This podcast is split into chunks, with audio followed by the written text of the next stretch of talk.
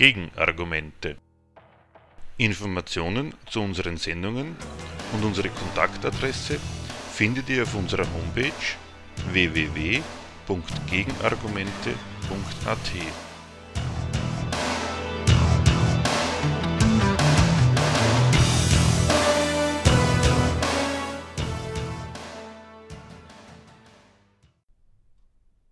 TTIP-Protest erreicht einen neuen Höhepunkt, war am Samstag, dem 10. Oktober in der Tageszeitung Die Presse zu lesen. Weltweit wurde an diesem Tag gegen das geplante transatlantische Handels- und Investitionsabkommen TTIP mit den USA demonstriert.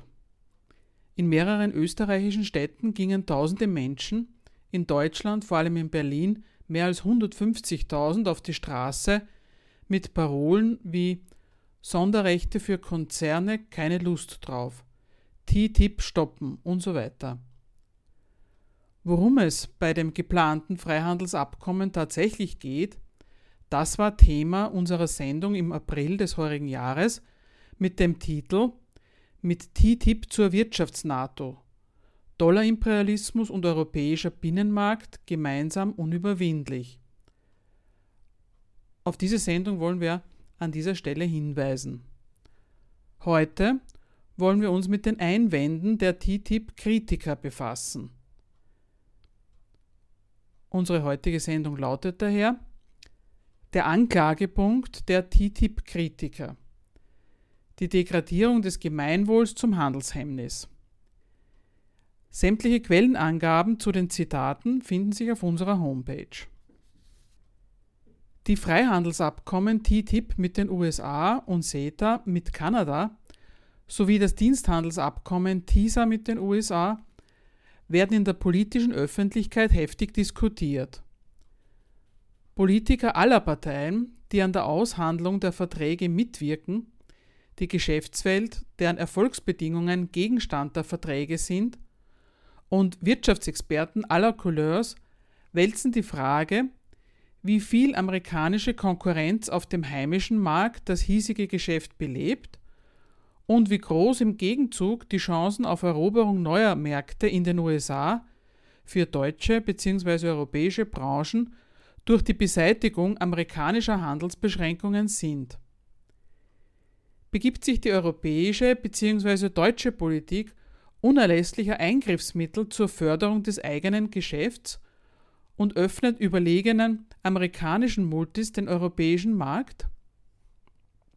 Oder befreit sie durch das Abkommen Europas Unternehmen gerade umgekehrt von den Nachteilen eines kostenträchtigen politischen Vorschriftenwesens auf dem amerikanischen Standort? So ventilieren Macher und perspektivische Nutznießer von TTIP die Erfolgsaussichten für das nationale Wachstum. Auf jeden Fall, so der Tenor der Regierung, verleiht das Abkommen dem wechselseitigen Geschäftsverkehr zwischen den beiden weltwirtschaftlichen Großmächten einen qualitativen Schub, von dem am Ende beide Seiten nur profitieren können und ist insofern ein unverzichtbarer Meilenstein politischer Wachstumsförderung. In diesem Sinn verkündet die deutsche Kanzlerin, dass es für Deutschland unabdingbar ist, den Handel mit den USA zu fördern und ihn nicht Wettbewerbern aus anderen Weltregionen zu überlassen. An Ertrag wird es nicht mangeln, sagt sie. Die politisch Zuständigen geben damit Auskunft über die prinzipielle Bedeutung und Zwecksetzung des geplanten politischen Abkommens. Ihnen geht es um eine umfassende Befreiung des zwischenstaatlichen Geschäftsverkehrs von nationalen Vorschriften und Regelungen die sie bisher für nötig erachtet haben, jetzt aber sehr prinzipiell als Hindernisse geschäftlichen Wachstums ins Auge fassen, mithin um die Entfesselung der Konkurrenz ihrer weltweit agierenden Kapitale. Davon erwarten sie maßgebliche Fortschritte bei der Mehrung ihres nationalen Reichtums. Deswegen streiten sie dann auch ausgiebig darüber, wie die künftig für beide Seiten gültigen Erlaubnisse und Bedingungen des Geschäfts aussehen sollen, auf dessen Ertrag sie aus sind. Dagegen melden sich die TTIP-Kritiker der verschiedenen Initiativen und Vereine mit der Frage, Was bedeutet der Vertrag für uns aus der Position der Betroffenen, als umfassend Geschädigte? Sie beschwören nicht minder prinzipiell die Gefahren für uns, also die Bürger im Land, und beklagen, dass die Definition von Handelsschranken allen voran die sogenannten nicht-tarifären Handelshemmnisse, die mit TTIP aus dem Weg geräumt werden sollen, einen generellen Angriff auf alle Lebensbedingungen darstellt. Kritisiert werden Eingriffe in Verbraucher- und Tierschutz, Kennzeichnungspflichten, Medikamentenzulassung, Datenschutz, Buchpreisbindung, öffentliche Ausschreibungsverfahren, Wasserversorgung und andere öffentliche Dienstleistungen in das Arbeitsrecht und überhaupt in die nationale Rechtshoheit, weil TTIP privaten Firmen erlaubt, gegen Beschränkungen ihrer geschäftlichen Aktivitäten durch den ansässigen Staat vor einem eigenen Schiedsgericht zu klagen. Kurz, Zitat, TTIP verändert, sofern es umgesetzt wird, fast alle Bereiche des Lebens vom Krankenhaus in ihrer Kommune bis hin zu den Pflanzen, die in Zukunft auf den Feldern ihrer Umgebung angebaut werden dürfen. TTIP wird damit zentrale Bereiche unseres Lebens, der Arbeit und Produktion neu regeln. Und mit verändern und mit neu regeln meinen die TTIP-Kritiker verschlechtern. Als Handelshemmnis können die Vertragspartner alles definieren. Zitat Ende. Nachzulesen auf der Internetplattform compact.de. Mit Kampagnen wie Ich bin ein Handelshemmnis geben die TTIP-Kritiker ihrer Verbitterung Ausdruck, dass die Politik mit TTIP die Belange der Bevölkerung der Förderung des Geschäfts opfert, weil sie lauter Schranken beseitigt, die dem Schutz von elementaren Bürgerinteressen dienen. Das sollte, das dürfte nicht sein. Wovon geht die TTIP-Kritik aus? Wer den Wegfall von Schranken für den Geschäftsverkehr zwischen Staaten für prinzipiell schädlich erachtet, der geht davon aus, dass dieser Wegfall Interessen entfesselt, die längst existieren und sich betätigen und von denen die befürchteten schädlichen Wirkungen für alle Lebensbereiche ausgehen. Tatsächlich argumentiert die TTIP-Kritik mit der Gewissheit, dass die Produktion ebenso wie der Vertrieb von Waren einem anderen Erfolgsmaßstab folgen als dem Bedarf der Verbraucher nach ordentlichen und umweltgerechten Gebrauchsgegenständen. Gleichgültig in welcher Konsumentenrolle, man kriegt es mit Schadstoffen zu tun, mit den Arbeitskräften im In- und Ausland wird rücksichtslos umgesprungen, Flüsse werden verdreckt, die Luft wird verbessert, Gentechnik und andere Produktionsverfahren werden angewandt, deren Auswirkungen auf Mensch und Natur ungeklärt sind. Die Liste der bereits eingetretenen und mit dem Wegfall von Schranken der geschäftlichen Freiheit zusätzlich befürchteten Gefahren ist schier endlos. Mit deren Umfang mit Warnungen vor der Privatisierung des Geschäfts mit elementaren Lebensmitteln wie etwa Trinkwasser tun die TTIP-Kritiker kund, dass sie von einer systematischen und keinesfalls singulären oder ungewollten Rücksichtslosigkeit gegenüber den Bürgern als Konsumenten und Arbeitenden durch die Geschäfts- und Handelswelt ausgehen. Das alles ist ganz offensichtlich rational vom Standpunkt der Unternehmen, die den Warenmarkt mit Produkten bestücken, die vor allem eines leisten müssen. Sie müssen der Firma Gewinn einspielen, alles andere ist diesem Hauptzweck untergeordnet, wird als Kosten kalkuliert, die es möglichst niedrig zu halten gilt. Die Kritiker glauben selbst auch keinen Moment lang daran, die Konzerne und deren Gewinninteressen, in denen sie den treibenden Motor der Schädigung erkennen, könnten aus freien Stücken auf ihre Geschäftspraktiken verzichten, bei denen unsere Lebensmittel zu Schanden werden. Sie gehen ganz selbstverständlich davon aus, dass man sie dazu nötigen muss. Sie adressieren ihren Protest ja von vornherein nicht an die lieben Unternehmer, die nach allgemeiner Übereinkunft für die, Versorgung der Gesellschaft mit nützlichem Zeug zuständig sind, sondern an die Staatsgewalt. Die soll dafür sorgen, dass Bekömmliches auf den Tisch kommt, und zwar dadurch, dass sie dem Gewinninteresse Schranken setzt, beziehungsweise die Schranken, die es bereits gibt, aufrechterhält. In der staatlichen Macht sehen Sie die einzige Instanz, die diese Akteure dazu zwingen kann, bei der Verfolgung ihrer Wirtschaftsinteressen eine gewisse, kostenträchtige, also gewinnmindernde Berücksichtigung der Wirkungen ihres Wirtschaftens auf Land und Leute einzukalkulieren. Mit ihrem Anliegen TTIP verhindern, halten sich die Kritiker bei ihrem Befund über die systematische Rücksichtslosigkeit des Geschäfts also nicht lange auf. Sie beschäftigen sich gar nicht weiter mit der Frage nach der Natur des herrschenden Gewinninteresses, nach dessen systemischen Gründen, woher es seine Macht bezieht, die gesamte Gesellschaft von seinen geschäftlichen Notwendigkeiten abhängig zu machen. Man zielt nicht auf die Beseitigung der Quelle der beklagten Folgen kapitalistischer Geschäftstätigkeit, sondern auf eine staatliche Beschränkung bei der Wahrnehmung der Interessen, die diese Wirkungen zeitigen.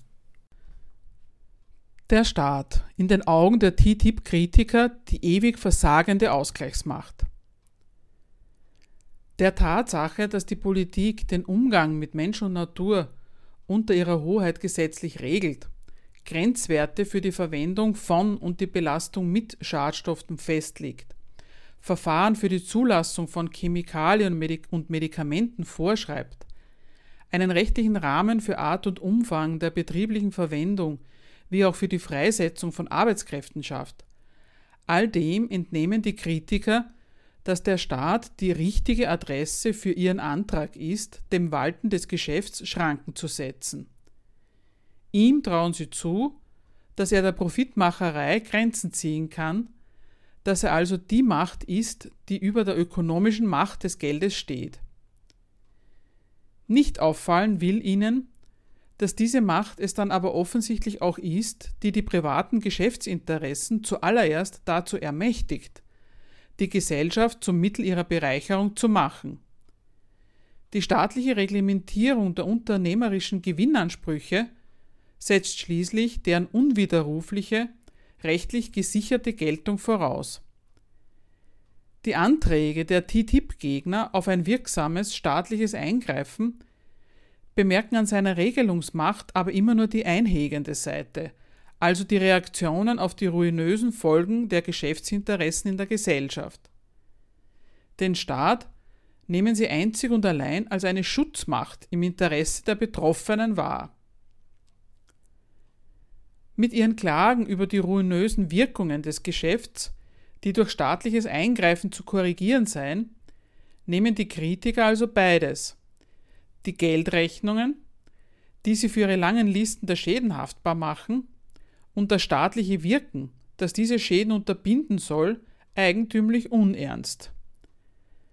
An der Geschäftswelt monieren sie die allzu große Freiheit eines an sich legitimen privaten Bereicherungsinteresses, die nach ihrem Dafürhalten nach staatlichen Korrekturen verlangt. Die staatliche Hoheit wiederum, die diese Freiheit stiftet, legen sie sich als nützliche Instanz zurecht, die den beschädigten Interessen der Bürgermehrheit Berücksichtigung zu verschaffen und so für einen Ausgleich zwischen privater Geldgier und allgemeinem Wohlergehen zu sorgen hätte. Diesen Auftrag, den sie mit mehr oder weniger großen Worten über sozialen Ausgleich und ökologische Politik als Herkulesaufgabe vorstellig machen, soll die Politik zum Leitfaden ihres Handelns machen. Damit missverstehen sie gründlich die Gesichtspunkte und Zwecke, denen all die einschlägigen Vorschriften, Eingriffe und Standortmaßnahmen des Staates dienen. Der Ausgleich zwischen den Interessen, den es tatsächlich gibt, wird schließlich von einer Politik bestimmt, die die Macht der kapitalistischen Wirtschaft will und stiftet. Sie kennt die ruinösen Wirkungen der Profitmacherei und schreibt den Kapitalisten mit ihren Kostenrechnungen deswegen Rücksichtnahmen vor, die sie für den Fortgang der Konkurrenz auf ihrem Standort für nötig hält, und sie nimmt deswegen bei all ihren Regelungen immer auch Rücksicht auf die Gewinnrechnungen, die ja nicht beschädigt werden sollen, sondern dauerhaft aufgehen sollen. Die Rede vom Ausgleich ist dafür die beschönigende Floskel. Dass der gewünschte Ausgleich den bleibenden Gegensatz zwischen den Bedürfnissen der Wirtschaft und denen der Bürger unterstellt und nie so zustande kommt, wie die Anhänger der Versöhnung von Ökologie und Ökonomie sich das vorstellen, lässt sie an ihrer Aufgabenbeschreibung nicht zweifeln. Wo immer sie darauf stoßen, dass die Standards, Auflagen und Regelungen, die der Staat dem Geschäft vorgibt, und alle Maßnahmen, mit denen er seinen nationalen Kapitalstandort bewirtschaftet, den Schutz gar nicht gewährleisten, also auch nicht zum bestimmenden Zweck haben, den sie hineinlesen und erwarten, beklagen sie Versäumnisse und Unterlassungen der Politik und registrieren einen immer noch unerledigten, noch nicht ordentlich in Angriff genommenen Zukunftsauftrag. Das Register unhaltbarer Zustände, die sie im Land identifizieren, ist lang. So kann man auf der Homepage von www.bund.de net nachlesen. Zitat. Wir brauchen keine niedrigeren, sondern höhere Schutzstandards, ob es nun den Einsatz von Pestiziden, die Massentierhaltung oder saubere Energiequellen angeht. Die EU-Umweltpolitik ist in vielen Punkten weit entfernt von nachhaltigkeitskonformen Zuständen, nicht nur bei Klimagasen und Ressourcenverbräuchen, sondern auch beim Schutz vor Schadstoffen wie etwa Feinstaub. Die soziale Abwärtsspirale dreht sich schneller. Die soziale Spaltung nimmt zu. Dringend notwendige Verbesserungen werden verhindert. Jetzt schon leiden Personal und Patienten unter der Privatisierung der Krankenhäuser und dem dort herrschenden Konkurrenzdruck. Heute schon herrscht ein hoher Druck auf Löhne, Arbeits- und Umweltbedingungen. Zitat Ende. Alles, was die Gegner von TTIP an mehr oder weniger skandalösen Zuständen entdeckt haben wollen, legen sie sich als Indiz des Versagens der politischen Macht zurecht, und wenn derselbe Staat sich jetzt auch noch auf ein umfassendes Freihandelsregime verpflichtet, verbaut er sich in ihren Augen die Chance, die konstatierten Defizite zu beheben und so seine Fehler auszubügeln.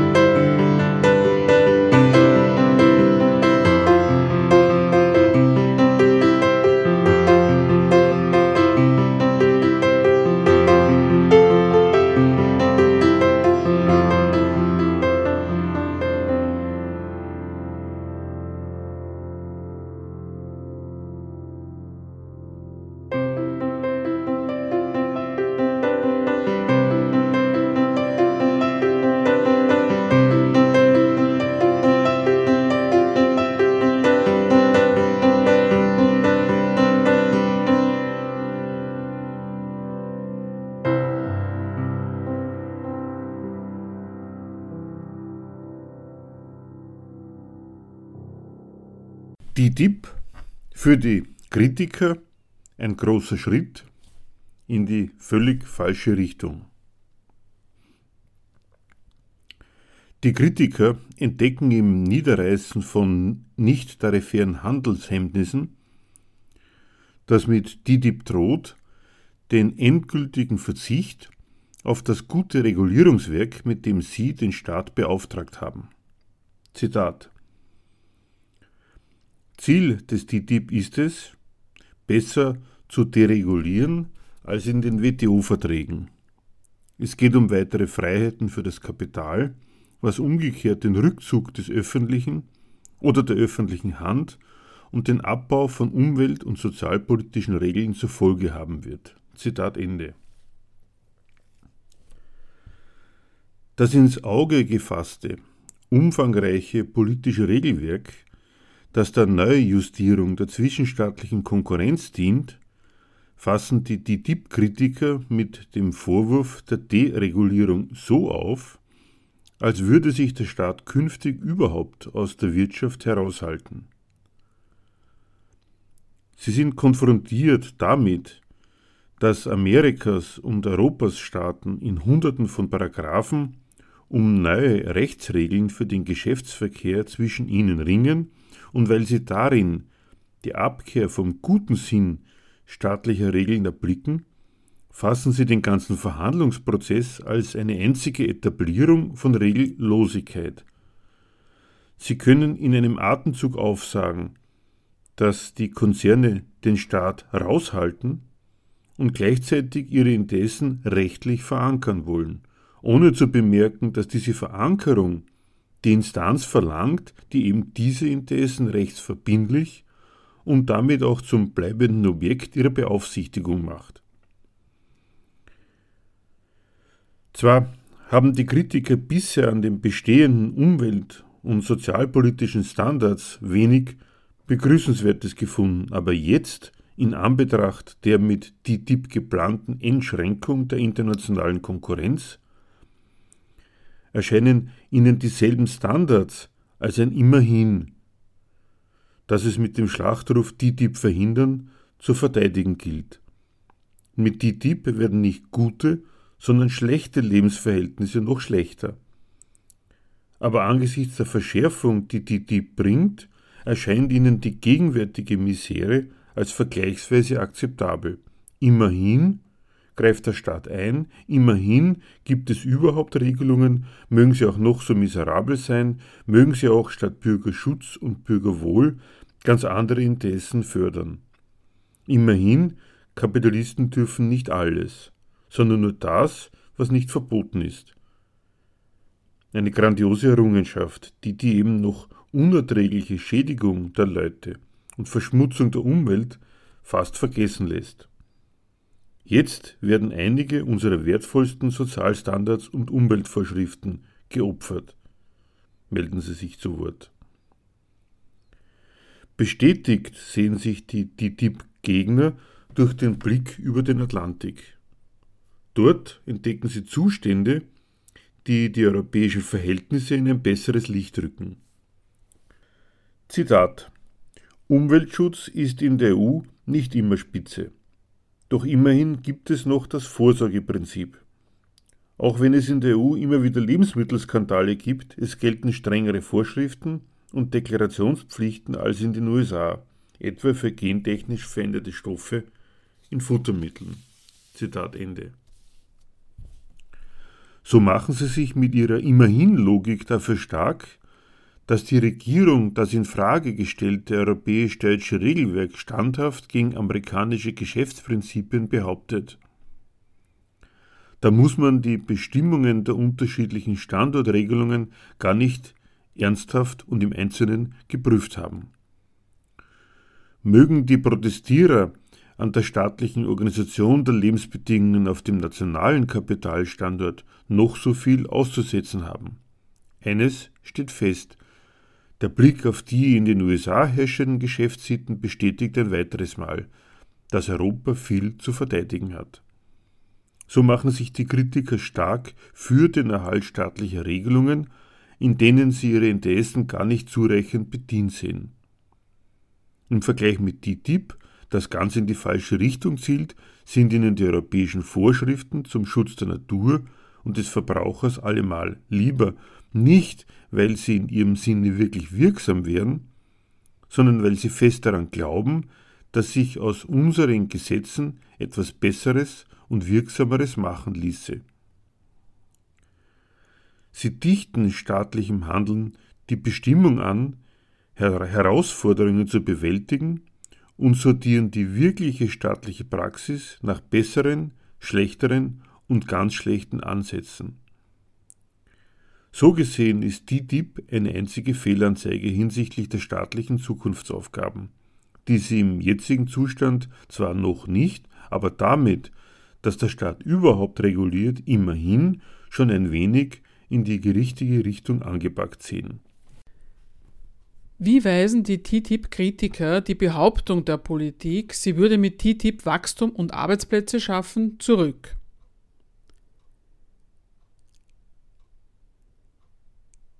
Die Kritiker nehmen die staatliche Agitation, mit der für TTIP geworben wird, die Schaffung neuer Arbeitsplätze, die Hebung des allgemeinen Wohlstands hochgerechnet auf einige hundert Euro pro Einwohner, ernster als die Politik, die sie veranstaltet.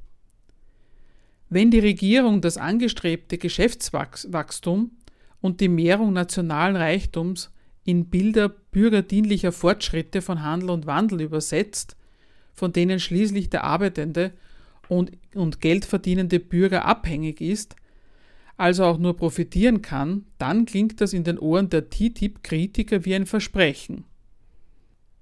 Zitat, versprochen wird, wie so oft, mehr Wachstum, Wohlstand und Arbeitsplätze. Zitat Ende. Dass Arbeitsplätze im Prinzip ein Gut darstellen, weil sie die Lebensperspektive der von der Wirtschaft Abhängigen sind, Daran haben sie keinen Zweifel. Als gutes Argument für TTIP wollen sie es aber nicht gelten lassen. Sie sehen in diesem Versprechen reine politische Propaganda irgendwo zwischen Falschrechnung und vorsätzlicher Täuschung. Die Befürworter des Abkommens beschwören Millionen neuer Jobs, gesteigertes Wirtschaftswachstum und, Achtung, Werbestrategie, einen Einkommenszuwachs von bis zu 545 Euro pro Vier-Personen-Haushalt, heißt es bei den TTIP-Kritikern. Zum Beweis ihres Verdachts fragen sie nach. Wie viele Arbeitsplätze und wie viel Wachstum bringt der Vertrag? Und entlarven, dass die behaupteten Wachstums-, Wohlstands- und Arbeitsplatzeffekte ganz und gar unrealistisch sind. Sie bemühen wissenschaftliche Gegenstudien, die mit komplizierten makroökonomischen Modellen ausrechnen, dass in Europa das versprochene Wachstum ausbleiben wird. Jede Menge kleiner und regionaler Firmen pleite und Hunderttausende von Arbeitsplätzen verloren gehen. Ein von Handelshemmnissen befreites Geschäft mehrt nicht, sondern schädigt, so ihr Befund. Das, was es zu vermehren verspricht den sehr klassenneutral aufgefassten Wohlstand im Land in Gestalt von Wachstum und Arbeitsplätzen. Vor lauter Rechnen und Gegenrechnen, vor lauter Entlarven des Freihandelsbluffs, wie Attac es nennt, sehen die Kritiker darüber hinweg, was da eigentlich versprochen wird. Was ist denn das Wachstum anderes als die national bilanzierte Summe der Erträge jener, die überhaupt etwas zum Wachstum beizutragen haben, also der privaten Geschäftsleute. Vom Wachstum dieser Geschäfte ist tatsächlich alles abhängig. Aber ist es deswegen auch schon eine positive Lebensbedingung? Arbeitsplätze sind in der Tat für die Mehrzahl die einzig überhaupt erreichbare Einkommensquelle. Aber taugen sie deshalb auch schon für die, die daran arbeiten müssen? Auch den TTIP-Kritikern ist bekannt, dass Arbeitsplätze alles andere als eine Verheißung darstellen weil sie dem Kriterium der Rentabilität der lohnenden, also niedrig zu haltenden Arbeitskosten gehorchen. Sie äußern ja die Sorge, dass die Arbeitsverhältnisse im Zuge des Freihandelsabkommens prekärer, Mindestlöhne ausgehebelt und durch Niedriglöhne ersetzt werden. Sie berichten von den Folgen der Kalkulation mit rentablen Arbeitsplätzen im Zusammenhang mit der nordamerikanischen Freihandelszone NAFTA. Und können doch zugleich Wohlstand und Arbeitsplatz sagen. Denn gemäß der Logik des immer schlimmer halten sie nicht den gültigen Maßstab fest, dem die Schaffung und Abschaffung von Arbeitsplätzen gehorcht, sondern schreiben die Konsequenzen der geltenden Rentabilitätsrechnungen dem Abkommen und den mit ihm eröffneten neuen Freiheiten des großen Kapitals zu. Nicht was da verschärft wird und warum der Fortschritt kapitalistischen Wachstums immerzu die Lebenslagen der Arbeitenden prekär macht, fassen Sie ins Auge, sondern dass mit TTIP bisherige Beschäftigungsverhältnisse verschlechtert werden. So verwandeln sich existierende Ausbeutungsverhältnisse in ein Ensemble nationaler Arbeitsplätze ganz ohne negativen Beigeschmack. Im Lichte von TTIP sind das anständig bezahlte Jobs, die leider mehr und mehr verdrängt werden. Die Abhängigkeit der Mehrheit davon, dass kleine wie große Unternehmen sie für ihren Geschäftserfolg anwenden, mutiert zu einer großartigen Dienstleistung, die die Geschäftswelt den Leuten schuldet und der Staat zu fördern hat, die aber beide mit TTIP definitiv schuldig bleiben. Die TTIP-Kritiker beklagen den Verzicht auf staatliche Gestaltungsmacht und die Ermächtigung der Falschen. Für dieses politische Versagen wissen Sie auch einen Grund. Die Politiker machen sich zum Instrument der falschen Interessen, die die, die, die Gegner als rücksichtslose Bereicherungsinteressen, als personifiziertes Gegenbild einer guten Wirtschaft identifizieren. Sie begeben sich der positiven Gestaltungsmacht, die die Kritiker der hoheitlichen Gewalt attestieren und die sie eigentlich auf den Auftrag verpflichten soll, die gegensätzlichen privaten Interessen in der Gesellschaft auf ein positives Zusammenwirken hin zu organisieren.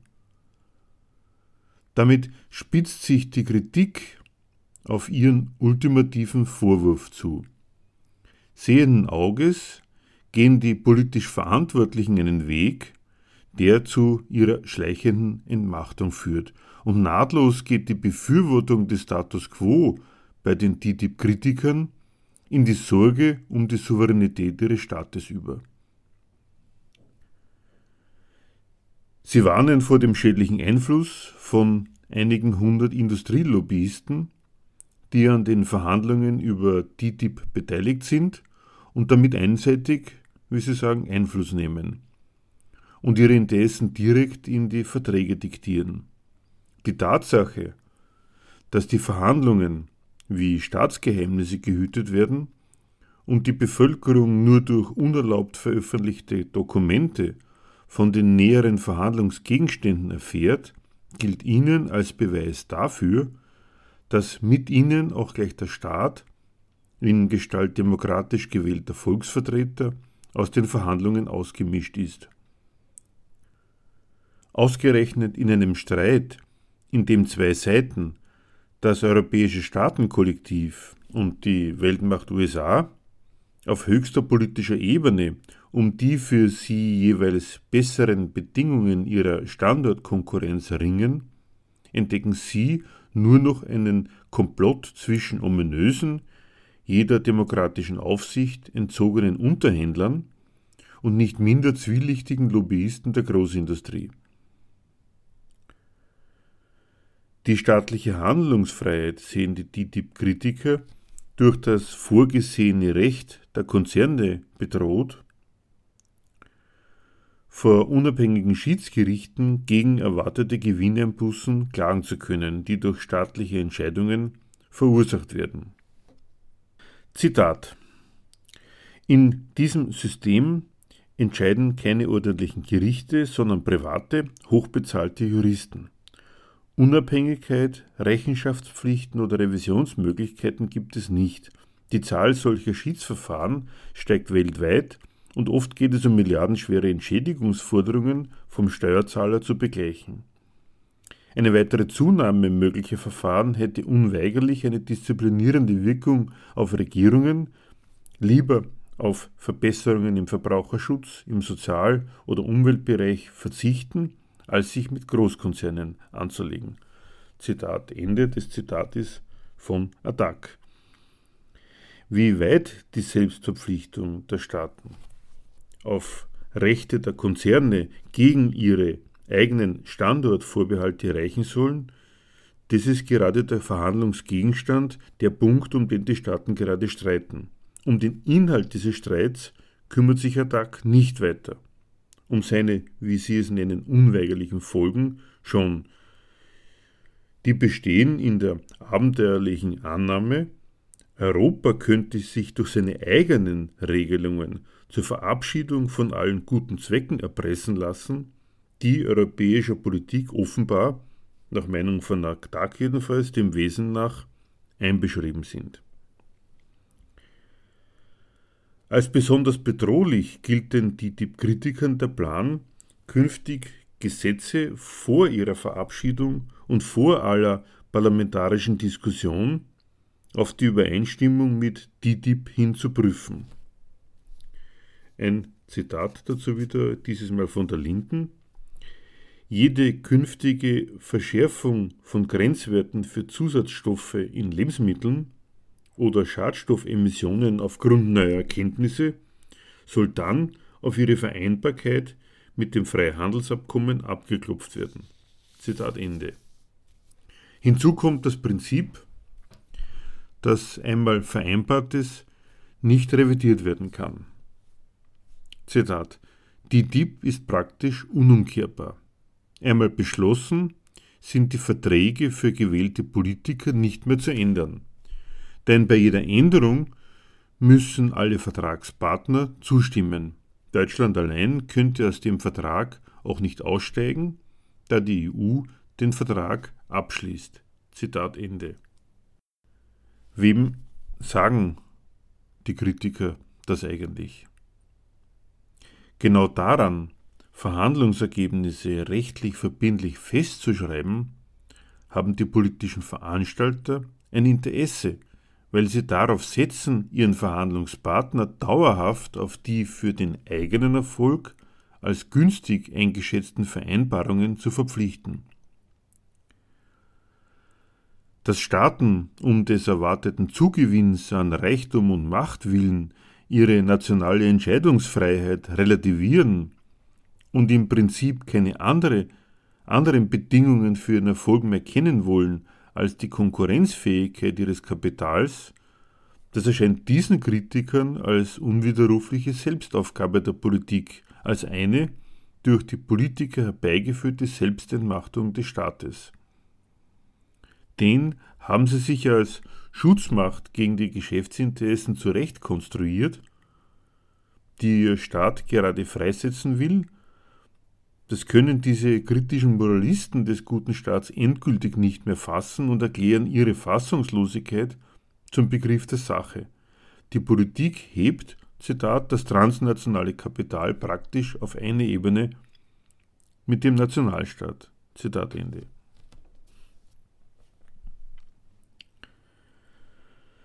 Politische Selbstaufgabe Deutschlands und Europas entdecken die TTIP-Kritiker noch in einem fundamentaleren Sinn.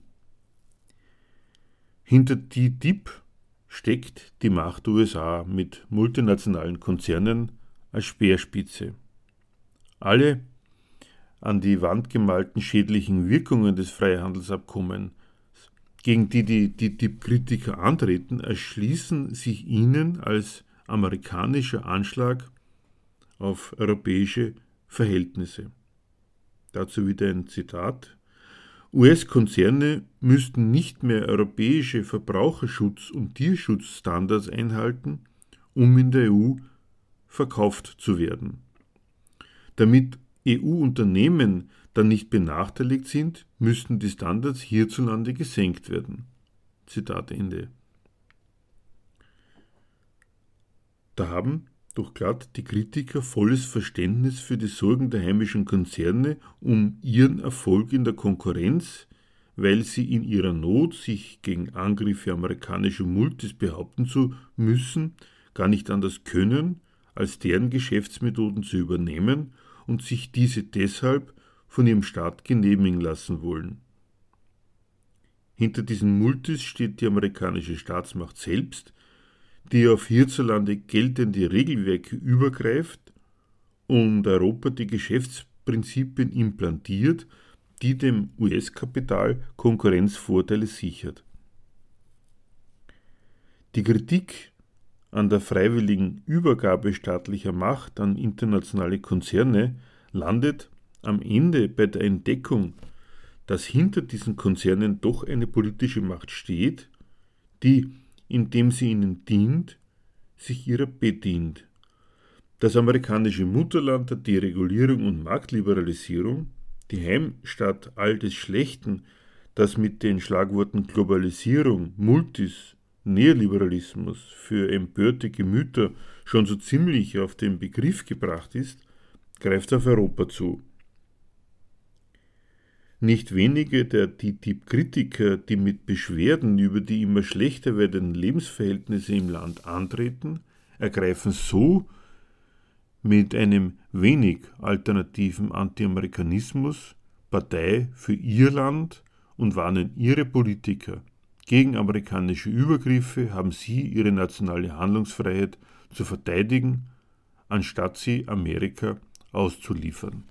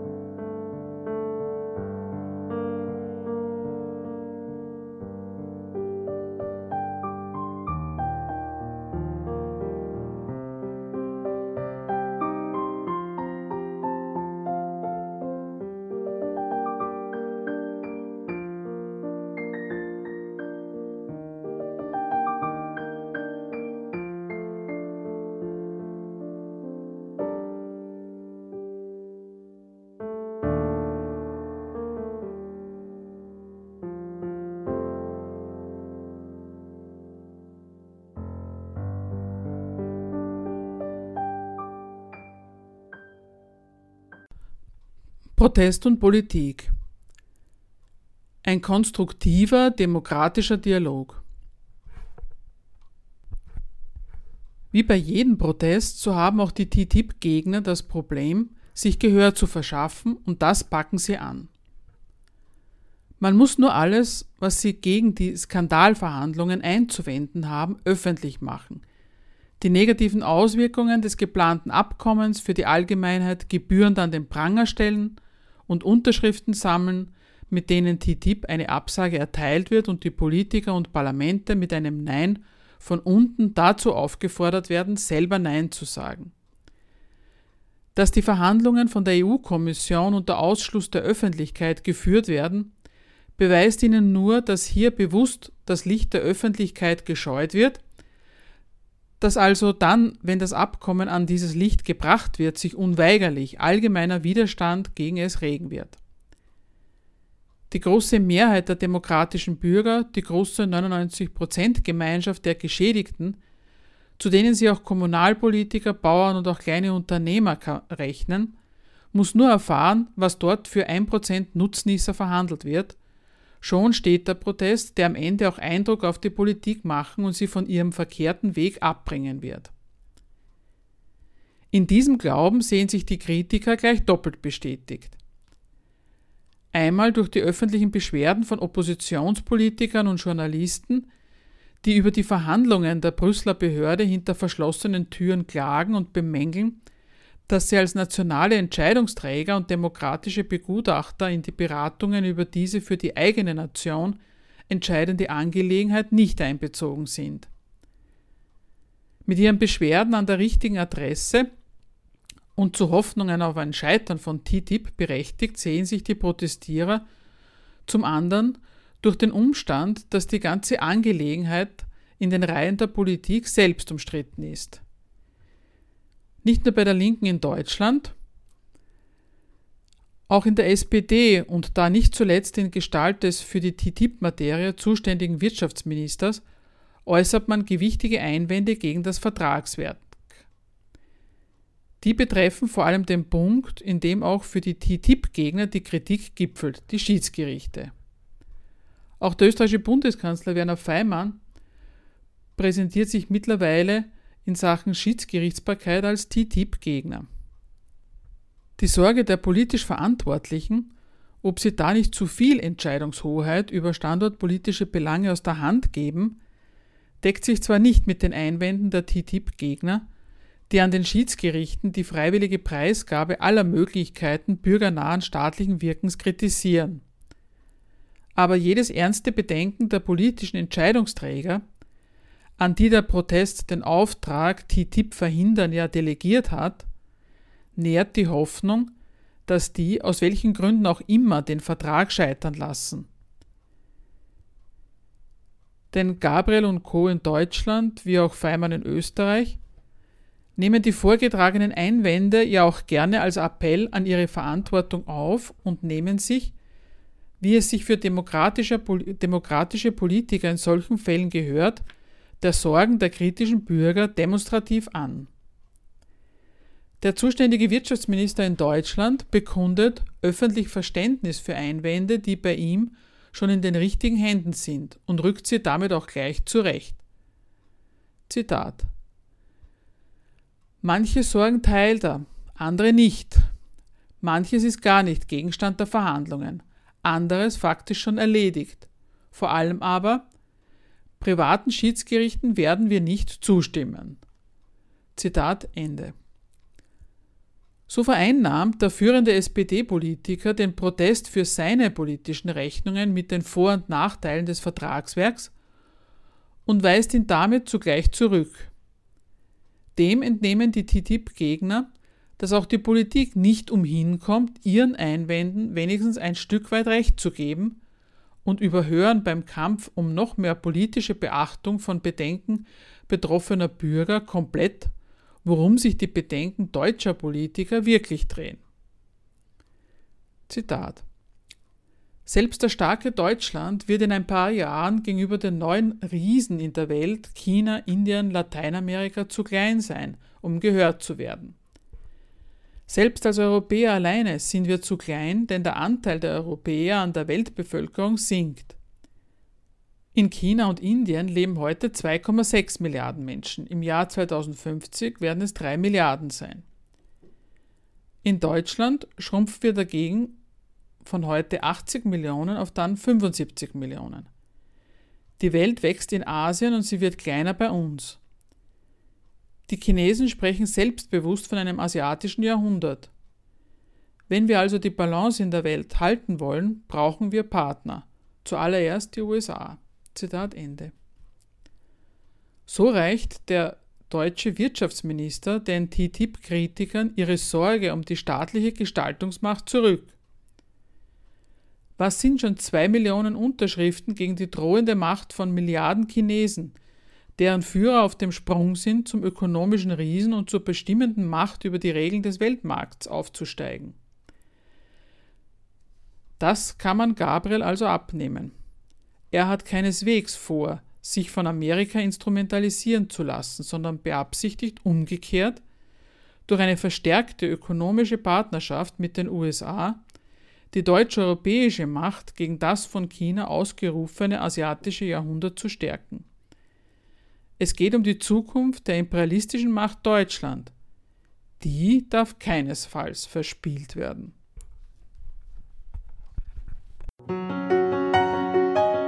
Interessiert an Erklärungen, die allemal auf den Beweis hinauslaufen, dass die wirklichen Verhältnisse ein wenig anders sind, als die amtierenden Fachleute für Wirtschaft, Politik und Moral- und Weltanschauung sie sich und ihrem Publikum zurechtlegen? Die Zeitschrift Gegenstandpunkt bietet vierteljährlich marxistische Theorie. Zeitgemäß ist das nicht. Aber was heißt das schon? Nähere Informationen gibt es auf der Homepage www.gegenstandpunkt.com.